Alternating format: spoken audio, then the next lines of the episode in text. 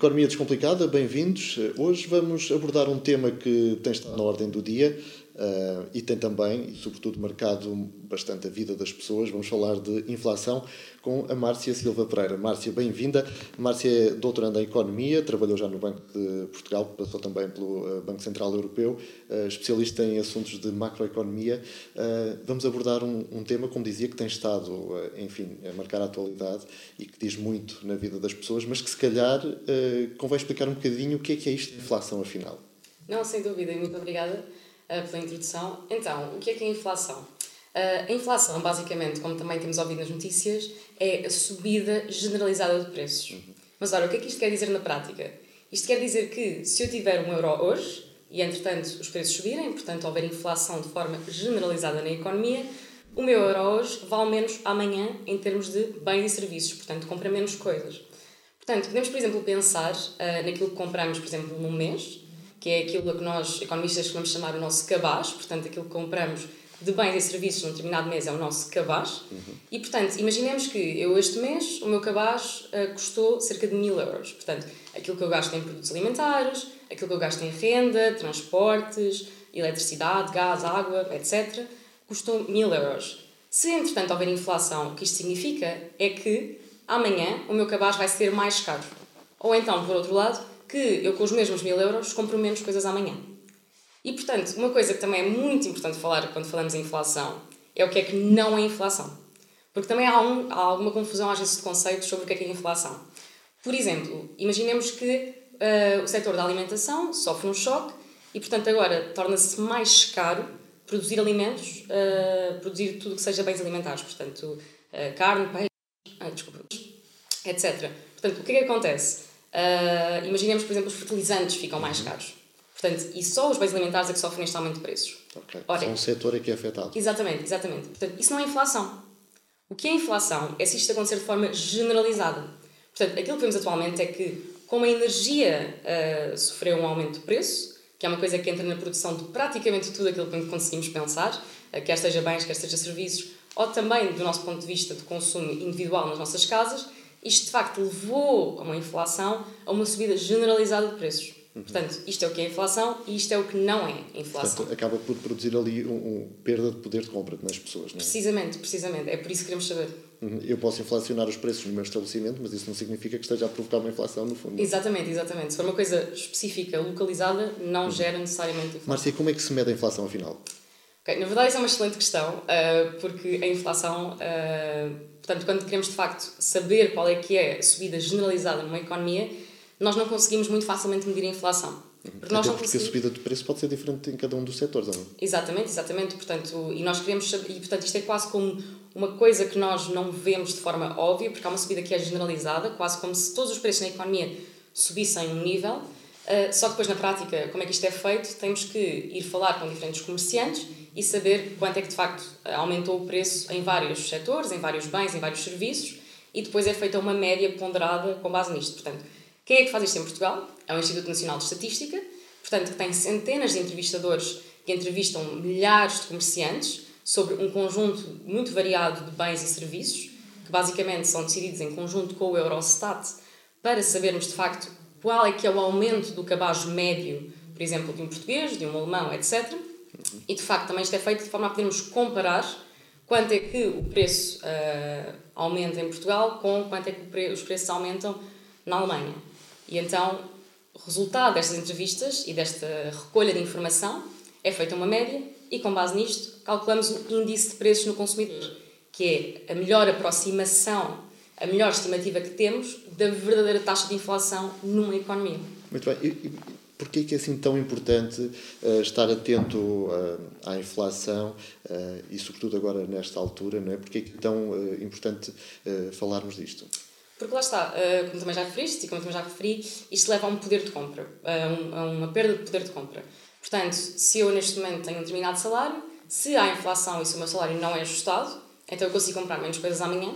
E, portanto, se isto acontecer de forma sucessiva a um determinado período no tempo, eu vejo mesmo uma erosão do meu salário. Portanto, em termos reais, eu recebo menos. Em termos nominais, e esta é uma distinção muito importante que temos em economia, que é aquilo que é em termos nominais e aquilo que é em termos reais, em termos nominais, eu posso na mesma ter os meus mil euros, mas em termos reais, isto permite-me comprar menos coisas.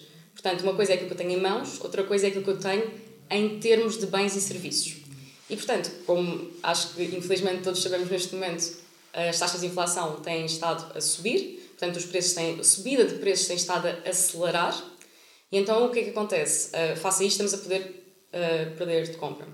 Estamos a perder poder de compra. E porquê é que isto acontece? Portanto, há várias razões uh, pelas quais isto acontece, há vários fatores que têm estado na base disto, mas o que é que se passa? Uh, por um lado, uh, um dos grandes fatores tem sido a invasão da Ucrânia por parte da Rússia, o que levou a uma subida dos preços, a uma menor oferta dos bens energéticos e, consequentemente, a uma subida dos preços da energia. E, dado, lá está, como já referi, que isto é uma coisa que entra em tudo, na produção de todos os bens, telemóveis, alimentos, uh, aquilo, tudo aquilo que podemos pensar requer energia, também no nosso consumo individual. Uh, portanto, isto tem levado a que haja uma grande, um grande aumento na inflação. Por outro lado, também temos outro canal importante, uh, que é o facto de que, noutros países, a taxa de inflação começou a subir mais cedo. Podemos pensar, por exemplo, no caso dos Estados Unidos. E a realidade é que nós importamos muitos bens dos Estados Unidos. Uh, por outro lado, o que também aconteceu foi que, devido à taxa de inflação ser muito elevada nos Estados Unidos, houve um conjunto de políticas que foram perseguidas uh, por parte de, da Reserva Federal nos Estados Unidos, que levou a que houvesse uma apreciação do dólar face ao euro. Portanto, o dólar, enquanto moeda, tornou-se mais forte do que o euro. Uhum. Portanto, isto sempre que então é feita uma compra por parte de, por exemplo, empresas portuguesas ou empresas na Europa no geral, de bens uh, denominados em dólares ou de bens dos Estados Unidos, estamos de alguma forma a trazer inflação também para o nosso país. Uma vez que a nossa moeda ficou mais fraca, é como se as coisas fiquem mais caras. Precisamente, é exatamente então, isso. E quem é que, no fundo, ganha e acaba por perder com a inflação? Então, uh, quem perde, em primeiro lugar, sobretudo, uh, é toda a gente que vive do seu salário, portanto, os trabalhadores, porque lá está, um, especialmente nos casos em que a inflação uh, sobe às taxas a que tem subido atualmente, é muito difícil uh, que haja um acompanhamento, e são raras as exceções em que há um acompanhamento do salário ao mesmo ritmo que a inflação. Portanto, nós temos um determinado salário, como já referi, em termos nominais, e vamos vendo uma erosão deste mesmo salário. Uh, os pensionistas também perdem, portanto, qualquer pessoa que viva do seu rendimento, em princípio, uh, vai ver uma erosão do seu salário uh, em detrimento da subida, devido à subida de preços. Mas há alguns agentes que ganham de forma muito clara. E um dos exemplos dos agentes que ganham é o Estado.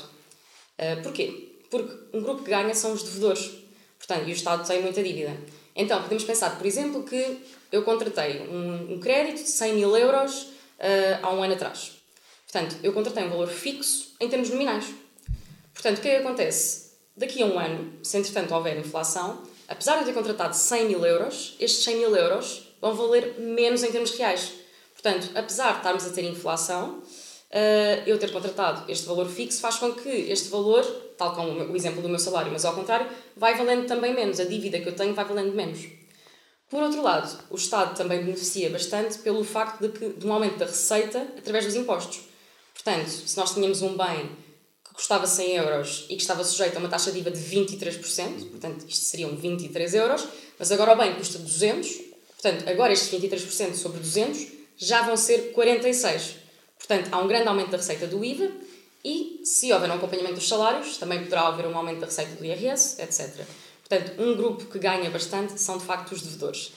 Uh, agora, por outro lado, também há o facto de que as taxas de juros também estão a aumentar. Portanto, havendo uh, um, um, benefício por parte de quem, da dívida, do capital que temos em dívida, mas havendo uma perda por parte das taxas de juros de estarem a aumentar, há aqui um efeito que é preciso averiguar qual é, é o efeito líquido. Portanto, no fundo, o consumidor continua a perder sempre, não é? Exatamente. E o Estado, por outro lado, a ganhar. O, que é que se pode fazer de alguma forma para controlar a inflação? Se é possível fazer alguma coisa, o que é que tem estado a ser feito?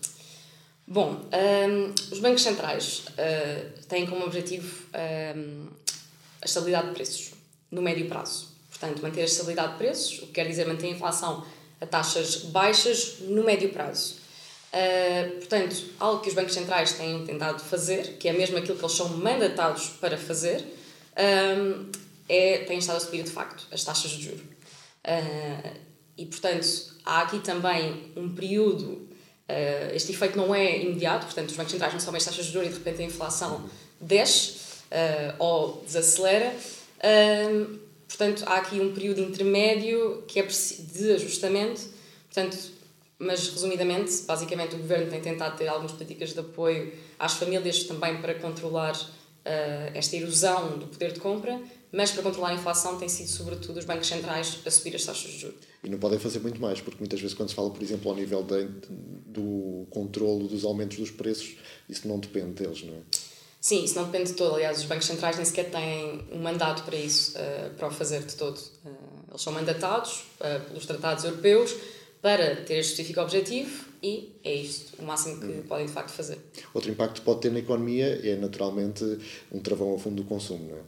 Sim, exatamente. E, e acaba por ser também aqui um bocadinho esse mecanismo que é uh, os bancos centrais aumentam as taxas de juros, uh, isso depois traduz-se também para as taxas de juros que uh, os bancos comerciais oferecem às famílias, às empresas, no crédito à habitação, no crédito às empresas para se financiarem e então isso vai se repercutindo pela economia, eh, fazendo com que as pessoas, se as taxas de juros são mais altas, contraem menos crédito, consomem menos, poupam mais, e então isso de facto depois vai levar a uma diminuição da procura e, em teoria, a uma diminuição também dos preços. Muito bem.